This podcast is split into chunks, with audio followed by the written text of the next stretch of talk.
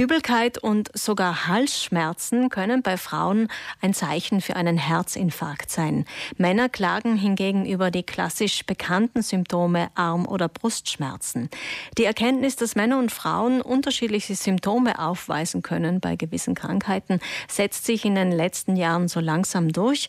Man spricht von der sogenannten Gendermedizin, also dass es Unterschiede gibt, biologische Unterschiede zwischen Männern und Frauen. Generell ist die Sprache, die wir Frauen in der Medizin nutzen, auch anders als bei Männern. Und damit beschäftigt sich schon seit längerem die Sprachwissenschaftlerin Caroline Irschara, mit der wir telefonisch verbunden sind. Guten Morgen. Guten Morgen. Frau Irschara, wo sind denn die größten Unterschiede in der Sprache? Also es gibt einige Studien, die belegen, dass äh, Frauen und Männer insbesondere, wenn es darum geht, Schmerzen zu beschreiben, sich unterscheiden. Das heißt also, es wurde zum Beispiel nachgewiesen für Brustschmerzen oder für Kopfschmerzen, auch für chronische Krankheiten, dass äh, Frauen ein anderes lexikalisches äh, Repertoire verwenden, teilweise eine größere ähm, Variabilität an den äh, Tag legen und sich grundsätzlich häufiger auf Schmerzen beziehen, teilweise aber auch zum Beispiel Schmerzempfindungen relativieren und äh, Männer teilweise Schmerzen hochstufen oder ähm, in diesen typischen Geschlechterrollen entsprechend auch sich als die Schmerzen beherrschend darstellen. Und mhm. das wirkt sich dann auch aus äh, darauf, wie diese Schmerzen diagnostiziert werden und auf die weitere Behandlung. Okay, es wirkt sich aus auf die Diagnose und auf die Behandlung, auch auf, die, äh, auf den Umgang der Ärztinnen und Ärzte mit den Patientinnen und Patienten? Genau, also da gibt es zum Beispiel Hinweise darauf, dass äh, Frauen ganz häufig ähm, abgewimmelt werden, beziehungsweise werden ihre Schmerzen sehr äh, oft als psychosozial gedeutet. Also man verbindet das mit Stress oder mit der Familiensituation und ähnlichen ähm, Zusatzfaktoren, während das bei Männern sehr häufig der Fall ist, dass nach organischen äh, Ursachen gesucht wird. Also dass das biologisch dann versucht wird zu erklären. Und das zeigt sich auch darin, wie Schmerzmittel zum Beispiel verschrieben werden ähm, oder dass Frauen grundsätzlich häufiger sozusagen äh, psychiatriert werden.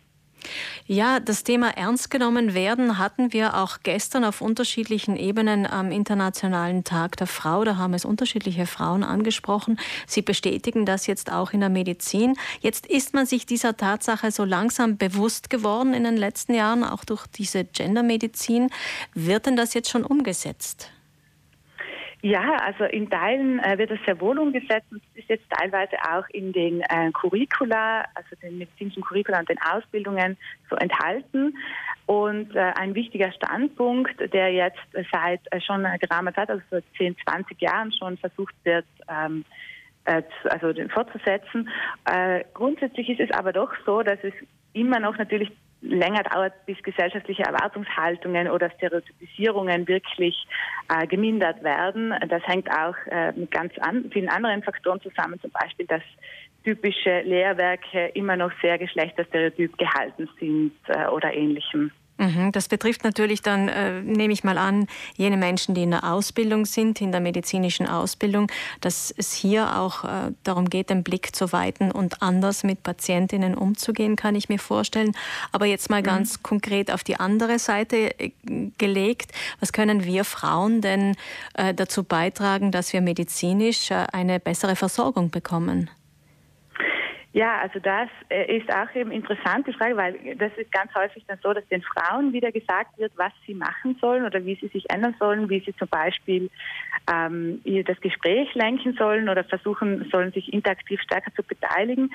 Und eigentlich, glaube ich, müsste man sich fragen, was kann denn oder was kann denn können alle dazu beitragen, dass äh, hier diese diskriminierenden Mechanismen abgebaut werden. Äh, und da denke ich, braucht es viel äh, Sensibilisierung oder Bewusstsein, äh, also dass man sich ein Bewusstsein schafft und versucht auch den Blick auf die Sprache zu lenken, also was wir eigentlich tun, wenn wir kommunizieren und wie wir das verbessern können. Mhm, da haben Sie auf jeden Fall recht. Natürlich geht es darum, Diskriminierung zu vermeiden.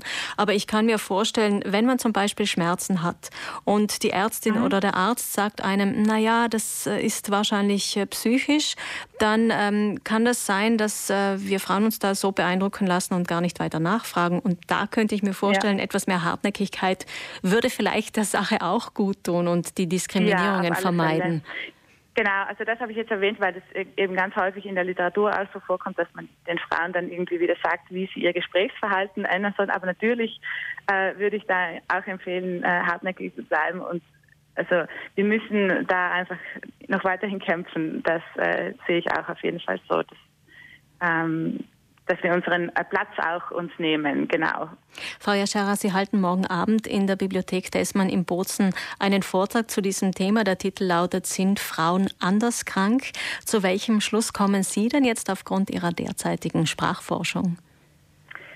Äh, also ich würde sagen, äh, ja, Frauen und Männer sind anders krank und das zeigt sich auch sehr subtil an sprachlichen Formen oder an sprachlichen Unterschieden und darüber würde ich dann morgen diskutieren.